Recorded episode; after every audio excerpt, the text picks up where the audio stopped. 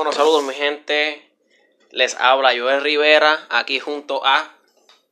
Habla aquí Luis Rodríguez Pérez. Este... Buenas tardes. Esto es Nutre tu Espíritu. Decidimos hacer este, este canal de podcast para discutir algunos temas, ya sean espirituales, experiencias que hemos tenido, una que otra cosa con psicodélicos, por ejemplo, he tenido algunos, algunas experiencias con psicodélicos. Hoy nos venimos a introducir para que ustedes sepan un poco más de, de, quiénes somos en la primera parte de este segmento y luego vamos a hablar acerca de otros temas mucho más adelante. Este, bueno, yo soy Joel Rivera, alias el Chuy, soy un freerunner del área de Puerto Rico del sur y este literal me especializo en eso, el free running, las cogidas libres. Eh, pero mucho antes de, de, conocer el free running, este, tuve una, una, un llamado al, al mundo espiritual porque siempre me gustaba esas cosas, pero más allá de eso, viví en una casa donde supuestamente habían demonios y posesiones demoníacas y siempre teníamos que ver a, a, mi mamá teniendo esa, esa, esas experiencias que para nada eran agradables, simplemente vimos muchas cosas cuando éramos niños y decido ahora hacer este, este podcast discutiendo esas cosas porque ahora mismo estoy llegando a un punto de entendimiento donde entiendo que era mucho más allá que simplemente espíritus, era mucho más allá que, que cosas de otro mundo. Eran cosas que no podíamos entender en aquellos momentos y simplemente le decíamos, ah, son espíritus, son estos, son aquellos. Y nosotros venimos en este canal a descifrar el código secreto detrás de todo eso. Bueno, la teoría que que yo por lo menos tengo sobre posesiones demoníacas y todo lo que tiene que ver con infortunio, que si eh, las malas vibras, las supersticiones negativas y los objetos malditos, pues yo pienso que o lo que le llaman maldiciones, es eh, que pienso que es la, todo tiene su origen en el cerebro humano. Me explico. Uno cree que viene de fuerzas aparte, fuera de, de nuestra dimensión o de nuestro reino, pero en realidad todo, todo sale de, de las energías de, del humano. Y como por ejemplo, yo pienso que la autosugestión juega un papel muy crucial en todo eso. Porque eh, en un objeto uno puede por decirlo así, yo, yo sé lo que tú quieres decir porque uno en un objeto tú puedes emplear energía y puedes como que decir, ah, ese objeto está maldito, te sugestionas tanto que vas a ver ese objeto y te van a venir imágenes a la cabeza, diferentes pensamientos. sé lo que quieres decir? Porque viví eso muchas veces. Este, en mi casa había una, una, una foto de mi abuela y siempre decían que estaba maldita. Y siempre que mi mamá se ponía a ver esa foto, y siempre que decía alguien a ah, esa foto está maldita, mami la tenía en la, en la, sala de la casa y le daba algo, se caía al piso, empezaba a jodar y a brincar y, y empezaba a actuar como si fuera nuestra abuela. Y a decir, ah, yo soy este. Este, Juanita, esto porque ese es el nombre de mi abuela, Juanita, ah, yo soy Juanita, ah, váyanse, váyanse de aquí, esta es mi casa. Y empezaba a, a ver cosas así. Y entiendo, entiendo la parte por la que tú vienes que que la autosugestión juega un gran papel en eso.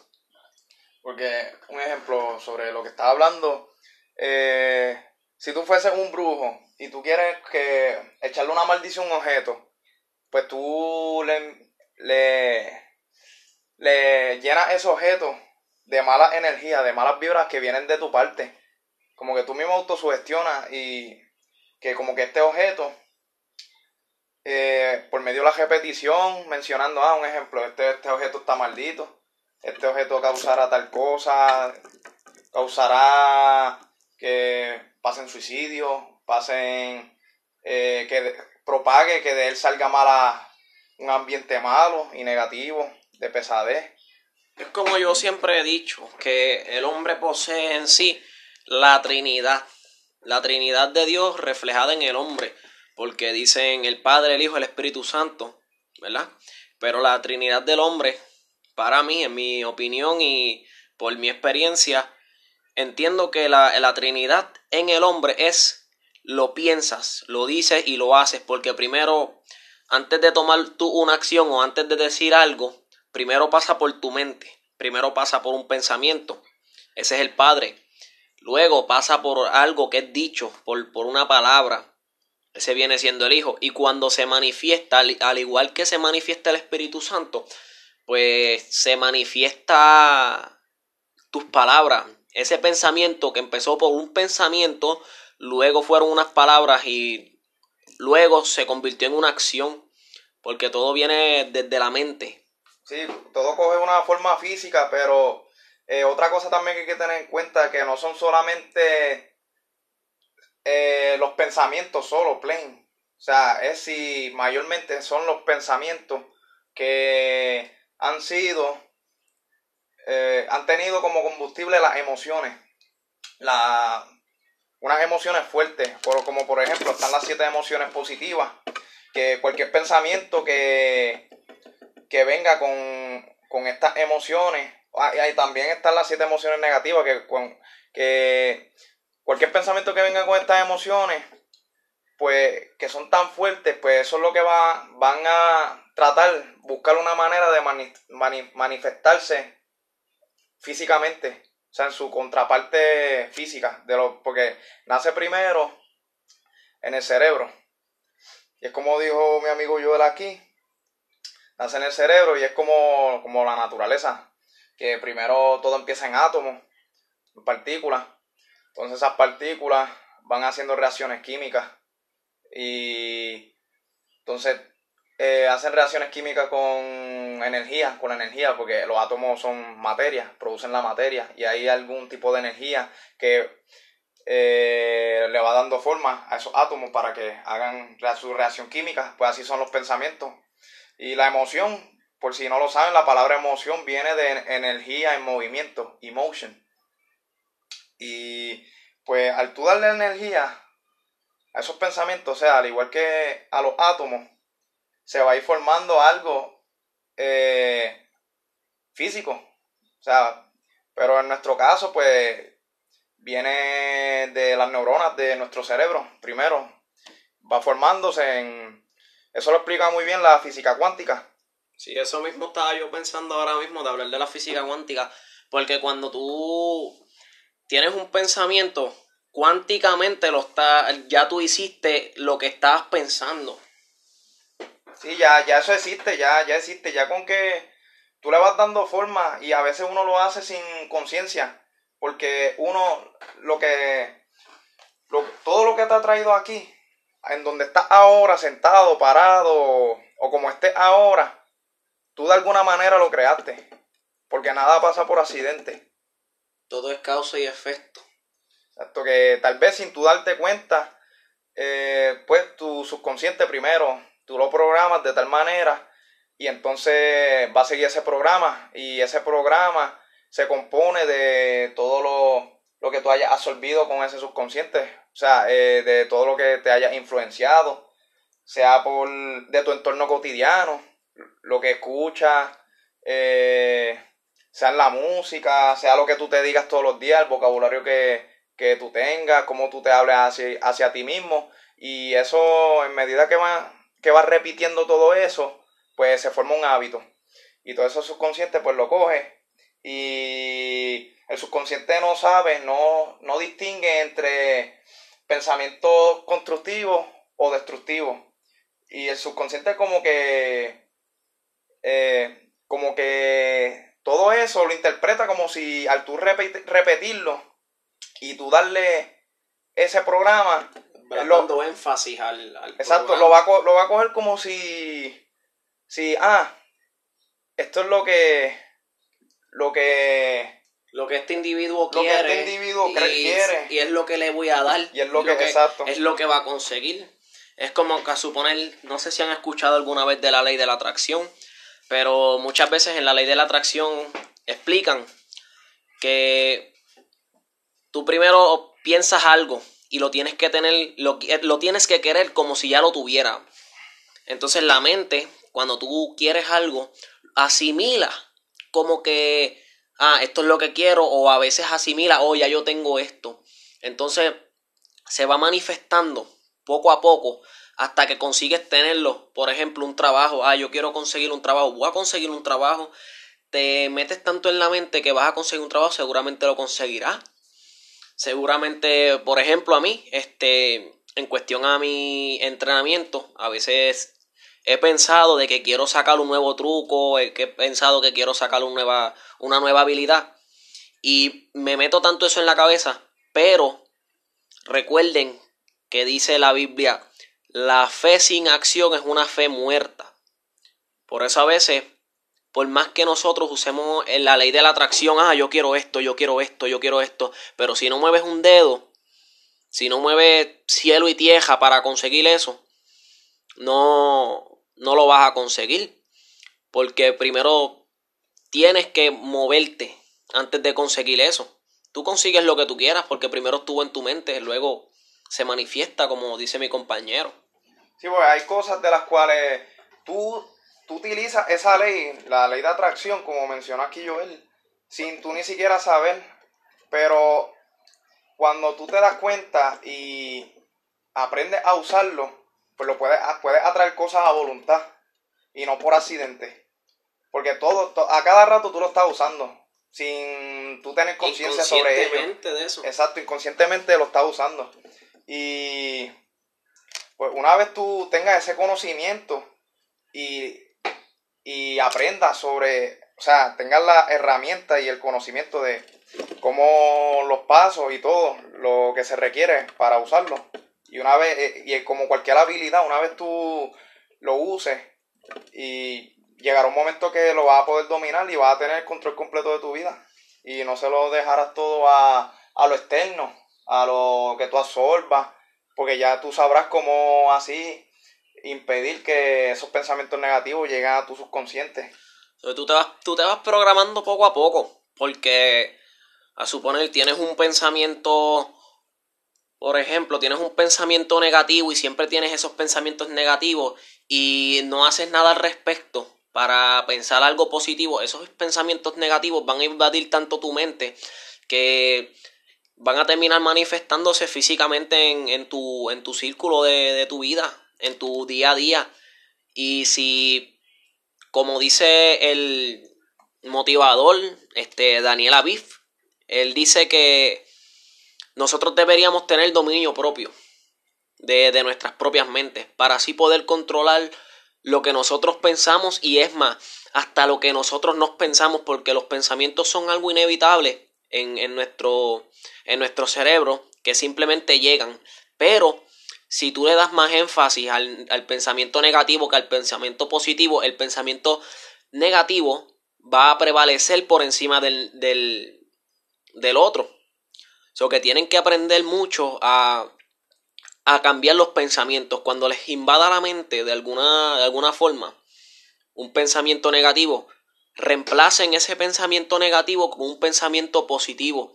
O cuestionenlo. El pensamiento negativo, cuestionenlo. ¿Por qué estoy pensando esto? Exacto. ¿Por qué? ¿Por qué? O sea, háganse preguntas como que, por ejemplo, ¿por qué yo pienso esto? ¿Qué me hace pensar a mí que esto ocurrirá? que yo tengo que aprender. Que yo tengo que aprender, exacto, que yo tengo que aprender sobre este pensamiento que me acaba de llegar. O cuál es la razón por la cual este pensamiento me llegó a mi mente. Hay algo que a lo cual yo no esté eh, algo que yo no esté mirando, algo que me esté que, que se me ha escapado. Eso, por eso es bueno este, usar la meditación como método de mirarte a tu interior porque a la vez tú usas la meditación de esa forma y tú te miras, tú empiezas a ver los problemas que tú tienes y empiezas a ver cómo los puedes mejorar. Y ahí es donde empieza la, lo que le, llamamos la aceptación. el, el awakening, ¿cómo es que se dice eso en, en español? El, El despertar. el despertar. Ahí empieza y nada más es 1%. Nada más es el 1%.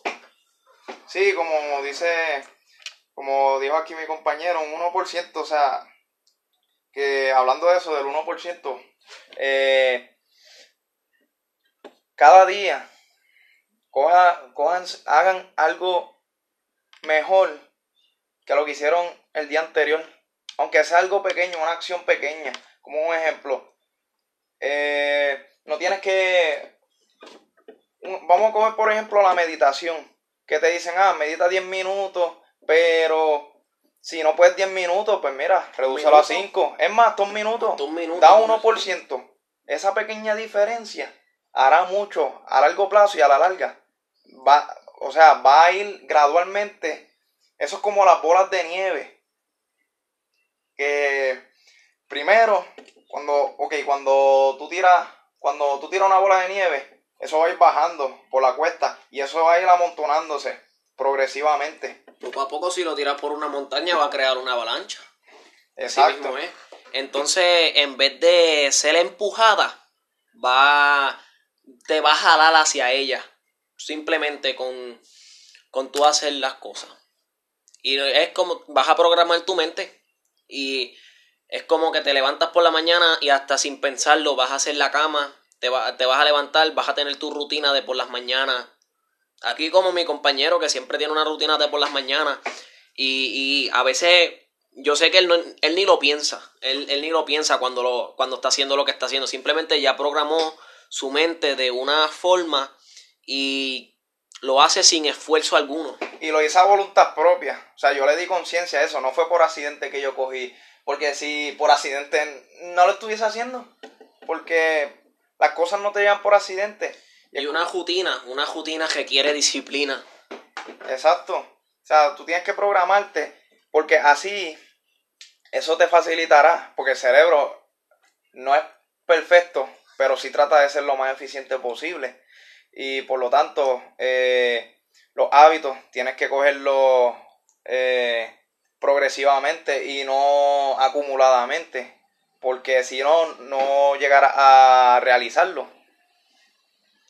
Y por lo tanto, otra cosa también que hay que tener en mente es que el cerebro, o sea, quiero explicar sobre los hábitos. El cerebro, al estar constantemente bombardeado por información, pues eh, los hábitos son un método de eficiencia del cerebro para protegerse a sí mismo. Porque imagínense que ustedes no aprendan las cosas simples como coger una cuchara y comer con ella. Y tengas que pensarlo todo el Y tiempo. que tengas que pensarlo todo el tiempo. Y con toda la información nueva que te llega, el cerebro te va a querer explotar. Tengo que, tengo que comer y a la misma vez estás pensando cómo masticar, tienes que pensar cómo coger la cuchara, cómo moverla. Y eso lo que va a hacer es que va a llevar tu cerebro a, como decirlo así, se va a quemar. Se va a quemar, es como un carro. y por lo tanto debe programar eso, este, ah, como que el cerebro dice, ok, ya yo he hecho esto muchas veces. Pues, por lo tanto, lo programa y lo hace después de forma inconsciente. Es como una, les voy a hacer una pregunta.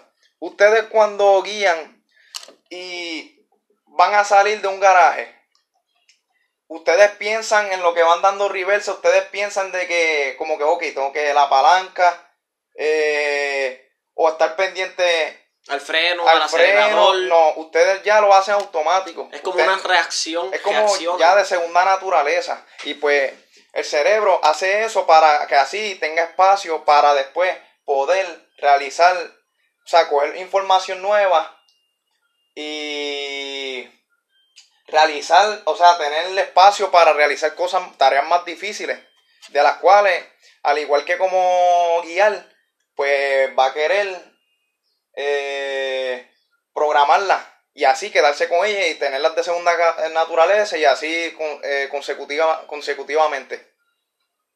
Son cosas que uno va agregando al día a día. Es como cuando aprendes a usar un, un teléfono. Al, primer, al principio tú tienes que pensar este, ah, ¿cómo uso el teléfono? O eh, a suponer, ah, mi contraseña, tengo una contraseña, al principio la piensas. Después tú coges, abres el teléfono, ta, ta, ta, ta, y apretas los números hasta a veces sin pensarlo, no te das cuenta y abriste el teléfono, entraste en las redes, empezaste a bajar, empezaste a comentar y a veces lo hacemos esas cosas sin, sin pensarlas. Pero también es bueno de que estén conscientes en todo momento. Sí, pero eh, tiene que ser, tú nunca, tú te puedes ir en, piloto automático en cosas insignificantes, pero en cosas que son grandes y el que requieren más trabajo y esfuerzo, no. Ahí tú tienes que mantener la conciencia al 100%. Cuando estás aprendiendo algo nuevo, por ejemplo, tienes que mantener la conciencia ahí bastante despierta. Este. Sí, porque, por ejemplo, eh, yo que estoy, yo he practicado parkour con Joel aquí, que él es un atleta de free running. Y si yo me fuese un ejemplo, yo, el parkour, yo todavía yo no tengo el hábito de, ya que no lo hago con mucha constancia, pues si yo fuese a hacer parkour en piloto automático, yo, mm, yo, yo, me hubiese lastimado, me hubiese caído de los edificios que he trepado con, con mi amigo aquí. Pero no, mi cerebro en, como método de supervivencia y de defensa, pues se vuelve hiper, hiperconsciente en esos momentos y la adrenalina, pues pasa por, las venas de mi cuerpo y me hace ver las cosas como yo estoy corriendo, eh, corro un poco de peligro y yo estoy consciente de eso, pues mi conciencia aumenta un poco más. Es como, ah, quiero compartir una, una anécdota del otro día que pues yo estaba con el compañero aquí presente, ¿verdad? Fuimos a buscar un, uno de nuestros pues, pequeños estudiantes, por decirlo así, un amigo de nosotros para entrenar. Y pues yo había visto un video de Daniela el que mencioné, de dominio propio. Y pues no sabía que me iba a pasar algo ese día que tenía exactamente que ver con el video. Y lo puse a prueba porque estaban buscando el, amigo de nosotros. Cuando llegamos buscando, la mamá de él sale con cosas, ah, que no te lo vas a llevar, que no te vas a llevar al nene, que si le pasa algo. Y yo de momento pensé, espérate, yo no le puedo salir a ella respondiéndole con emoción, con sentimiento, tengo que hablar con lógica para que ella me entienda y por lo menos bajar la intensidad de lo que está pasando, porque es una mamá, se está preocupando por su hijo, claro, se va a preocupar por su hijo, pero también no puedo actuar de una manera que empiece yo a gritar, no puedo actuar de una manera que... Que yo básicamente lo que hice fue, no se preocupe, no me lo voy a llevar. Ella siguió gritando, siguió insistiendo, no, que no te lo va a llevar, que no, que si le pasa algo, que si... Y yo, no se preocupe, no me lo voy a llevar. Simplemente le dejo saber a usted que su hijo tiene un talento y su otro hijo también he visto que tiene un talento. Y eso sería todo, no se preocupe. Dios le bendiga. Y nosotros nos fuimos y a ella, ella cuando vio de la manera que yo estaba hablando, ¿sabes? Dominando mi palabra, mi, mi lengua, ella cambió de semblante. Ella... Y lo tengo aquí, y tengo mi compañero aquí que se los pueda filmar. Ella cambió de semblante, yo me quedé un poco como que en shock. Yo dije, diantre, en verdad, en verdad funciona. Hay que estar, cuando te, te lleguen esas, esas situaciones a la vida, tienes que pensar, ahí sí tienes que usar tu mente al, al, lo más consciente que tú puedas y medir tus palabras. Tienes que tomar un breve momento para tú pensar lo que vas a decir. Porque si empiezas a hablar de lo loco, si ella me hubiese dicho, ah, que yo, que, que esto, ah, aquello, ah, yo decía, ah, ¿qué le importa a usted? Que ah, si yo hubiese estado hablando con emoción. Y eso hubiese pasado si mi amigo aquí hubiese, lo hubiese hecho en piloto automático. Por eso es que lo, lo importante, y aquí estamos enfatizando eso, la conciencia en todo momento, en cada palabra, en cada letra. Porque si hubiese él hablado así, eh, de forma inconsciente, en piloto automático, hubiese dicho lo primero que se le pasara por la cabeza, en vez de descartarlo y pensar muy bien en lo que iba a responder. Porque en tiempo atrás les puedo decir yo que yo tenía un temperamento que yo no lo aguantaba mucho. Por ejemplo, estábamos guiando en la calle y ya yo maldecía al que estaba delante que me daba el corte, el corte pastelillo. Mire que si cabro viejo.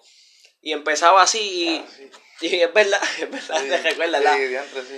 Y ahora, pues, todo eso ha disminuido porque cada vez que mm, quizás me siento una emoción fuerte, trato de combatirla con, con la lógica. Trato de combatirla con algo que no sea un sentimiento, como que pensar razonalmente en situaciones de esa, de esa magnitud. Y ahí es que viene muy bien el uso de las preguntas de cuestionar. Que eso es lo que uno debe hacer cuando te llegue una, un pensamiento que no sea lo primero que tú vayas a decir, porque eso es lo que el error que cometemos mucho, que viene un pensamiento con emociones, o sea, eh, un pensamiento que está, que tiene como combustible una emoción negativa y nosotros reaccionamos y no razonamos y es lo primero que queremos tirar, decir, pero no, uno tiene que tomarse una breve pausa Es como y, que- y hacerse la pregunta, a cuestionar ese pensamiento. Y, y una vez uno lo cuestione y lo vea de forma lógica, o sea, uno la cuestiona, uno cuestiona eso de forma objetiva. Es como que, ah, el, el, el que me cruzó al frente de la calle, me cruzó al frente de la calle. Yo no sé por qué él me cruzó frente de la calle. Yo no sé por qué él lo hizo. ¿Y por qué yo estoy pensando de esta forma? Hay que hacerse esa pregunta porque yo estoy pensando que entonces yo tengo algo mal. El, el que tiene mal, el que no, el que tiene las cosas mal soy yo, entonces no es la otra persona. Por eso hay que hacerse muchas preguntas y que cuestionarse la mayoría de las cosas. A veces hay cosas que ya tú las sabes y no tienes que cuestionarlas. Pero cuando son situaciones así, te llega un pensamiento negativo, tú, ah, que si, ah, que si esta es la madre de este o que si yo... Hay que preguntarse eso. ¿Qué yo tengo mal en mí? ¿Qué yo puedo mejorar? ¿Qué esta situación me puede a mí enseñar en vez de, ah, ¿por qué estoy en esta situación? No. ¿Por qué, por qué estoy en este problema? No. No se, no, no se pregunten eso. ¿Qué esta situación me puede enseñar? ¿Qué tipo de crecimiento tengo yo en esta situación? ¿Qué puedo yo aprender? Y uno, uno siempre está decidiendo, tú siempre estás decidiendo. Aunque siempre, aunque tú no lo creas, tú puedes estar hasta en un momento decisivo cuando estás en un tapón. Ahí tú puedes estar, porque uno cree que las decisiones tienen que ver con situaciones que se le, situaciones que se le presentan con eh, algún problema eh, que tiene que ver con una persona o con Y la vida no, no son problemas, para, para dejarlo un poco más claro, no son problemas, son situaciones y experiencias. Y pues lo que estaba diciendo, un ejemplo, tú te paras frente a un semáforo, que diga, tú estás en un, en un tapón, ahí tú tienes, viene y te, te viene un pensamiento negativo, o te sientes como que estás enojado porque está el tapón, estás apresurado, desesperado por salir de ahí, pero ahí tú tomas una decisión, ahí tú tienes, coges un momento para decidir, tú vas, vas a dejarte vas a consumirte en esos pensamientos y como que, ¿cómo les digo? Van a irse de acorde, las acciones de ustedes van a dejarlas en manos de esos pensamientos. O Van a actuar en contra de o ellos. van a actuar o van a hacerse cuestionarlo y usar la razón y hacerse la pregunta como que espérate, porque yo debería, ¿por qué yo voy a permitir que esta situación eh, afecte de forma negativa a mi paz interna? Porque como dicen, no hay, no hay nada en esta vida que valga la preocupación tuya. No hay nada que valga. No, no, no vale la pena que tu paz interna sea perturbada por cualquier, sea la situación que sea, no sé, eh, un ejemplo puede ser de las peores situaciones como que te rompiste un brazo, vamos a suponer te rompiste un brazo y estás haciendo un deporte, pero Por y ejemplo, yo. tú siempre, pues, tú siempre debes mantener esa paz. Siempre cuestionar todos esos pensamientos negativos que te llegan. O sea, te van a llegar muchos, te van a llegar como que diantre. Tal vez no vuelva a poder hacer este, a realizar este deporte. Y muchas otras cosas más. Va a entrar en duda. Va a hacerte excusas. El cerebro va a buscar excusas para tú no realizar nada. Va a coger más miedo de volver a lastimarte esa, esa área. Pero tú te haces la pregunta, cuestionas, cuestionas siempre y usas la lógica. Y vas a ver que siempre que tú cuestionas algo negativo, de eso sale algo positivo. Y así es como, como dice el dicho, no hay mal que por bien no venga. Exacto. Que esa misma, esa energía, siempre lo negativo es, yo lo pienso como que es lo positivo. De una manera de, figurada. Exacto, de una manera retorcida. Como si estuviese en canto, en fragmentos. Y una vez tú vienes y tú cuestionas. Al tú cuestionar, tú lo construyes. Y sale como resultado algo positivo y una enseñanza. En resumen, pues le queremos dejar saber que cuestionen, sean un poco más conscientes cuando les abarque una situación que ustedes no sepan qué está pasando, que ustedes las emociones le estén invadiendo su corazón y su alma y ustedes quieran gritar, explotar. Primero, les voy a dejar con esta antes de terminar. Pregúntense, háganse la pregunta, ¿qué esto me puede enseñar? ¿Qué yo puedo mejorar? ¿A dónde me va a llevar esto? ¿Qué decisiones posibles puedo tomar? Pero ya eso es todo. Y recuerden hacerse esa pregunta cada vez que abarquen cada, cada situación. Este es Joel, su anfitrión, junto a Luis. A Luis Rodríguez aquí. Y para ustedes, esto es Nutre tu Espíritu. Y hasta aquí nos vemos por hoy.